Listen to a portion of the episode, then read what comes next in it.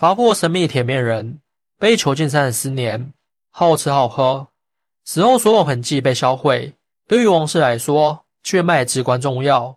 为了保证不出现狸猫换太子的悲剧，英国王室曾用近千年的时间实行一个制度：高位继承人出生时，必须有内阁大臣当场见证。当然，最终这个传统到了伊丽莎白二世生产的时候被乔治六世废除了。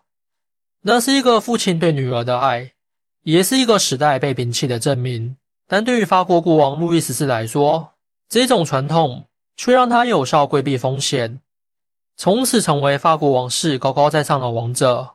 只不过，还是那句话，每一份岁月静好的背后，都会有人为你负重前行，成就路易十四高光人生的人，正是法国至今未解的历史迷之人物——铁面人。关于铁面人，法国人几乎都听说过，而且被记进了历史。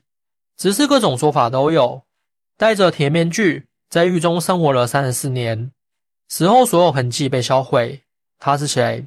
为什么会被如此对待？没人知道真相。铁面人诞生于一六七九年，他被关在法国的圣马格特岛上的监狱里。至于他的名字，只有他自己才知道，但其他人没有机会了解他。因为同样是罪犯，可他被安排的非常周到，从吃喝到生活，始终一个人被单独处理。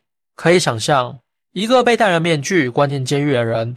又不能与其他人接触，这本身就足以说明他的身份是个机密。不要试图去看铁面人面具之下的模样，因为违令者是死亡的代价。就连监狱长都不敢看，他直接到上级这样的命令：谁也不能与六百四十三万八千九百交流。一日三餐由监狱长亲自伺候。铁面人在岛上这样孤独的生活了八年，有书有消遣，但就是没有自由与自己。这样的生命适合想要摆烂的人，不为三餐发愁，不为打卡上班忙碌，除了混吃等死就是混吃等死。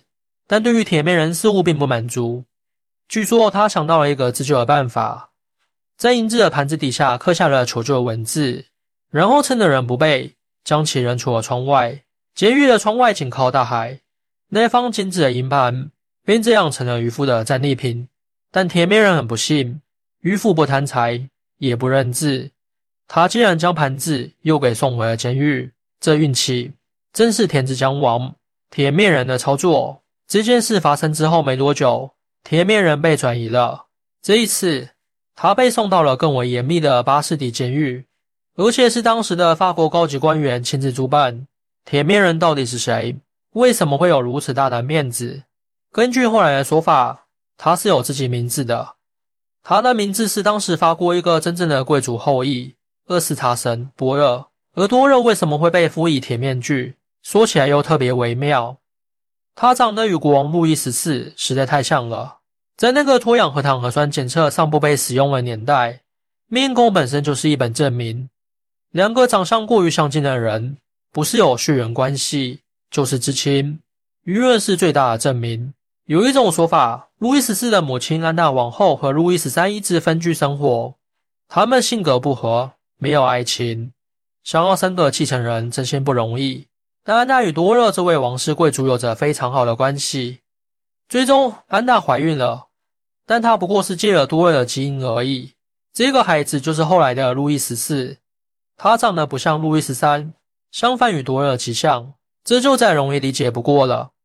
路易十三知不知道自己孩子是不是亲生的无所谓，重点是安娜能够借他人的基因为国家生下了继承人，而且没人能证实他的出生真假。按理说，路易十四能拥有这样的地位是必须要心存感激的，可结果却是多热成了铁面人，从此只能生活在无人认识、没人了解的监狱里。不过，路易十四这样做有自己的无奈，他忌讳的不是多热与自己长得多像。主要是他那颗蠢蠢欲动的贪婪之心。多热凭着自己贡献了基因的现实，总想以皇父自居，从而向王室索取财富，这就成了无底洞式的贪婪。路易十四也不想被人捏着脖子生活，于是多热成了囚徒。虽然不会受其他犯人的压榨，但也成了世界上无名无姓无脸无身份的神秘人。这虽然是一种传说，而且关于铁面人的说法还有很多种。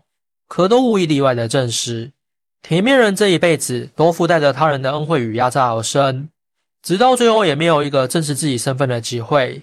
一七零三年，铁面人在巴士底监狱走完了自己的一生，在做完弥撒之后，他睡下去，再也没有醒来，走得安静又祥和。而关于铁面人的身份，则成了法国历史中无法揭开的谜底。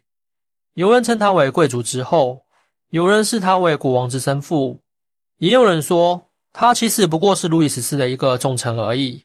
但从铁面人生前所受的狱中待遇来看，似乎都指向他的特殊。一个在狱中有消遣生活、能看书、可以自娱自乐，甚至还有例行体检的犯人，则实不多见。